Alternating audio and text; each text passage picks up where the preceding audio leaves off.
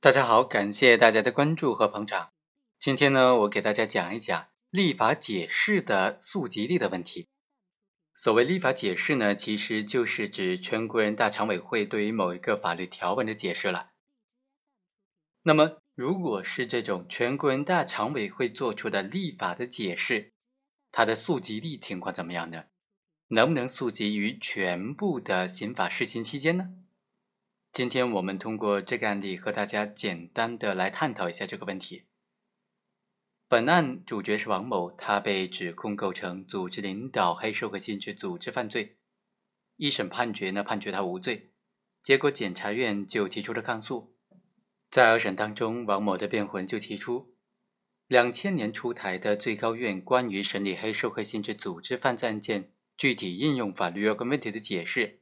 这个司法解释就明确规定说，保护伞是黑社会性质组织认定的必要的条件。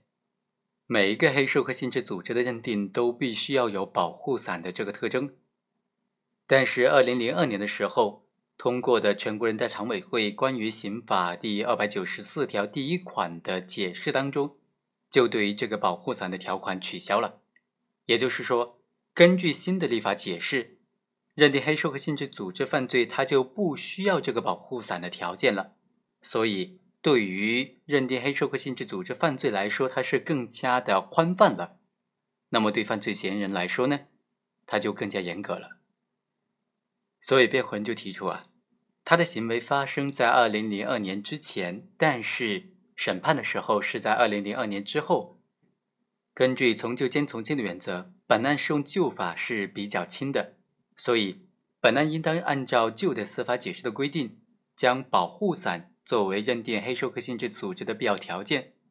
而本案当中，王某等人所组织领导的这个组织，根本就不具有黑社会性质组织当中的保护伞的特征。所以，本案当中王某是无罪的。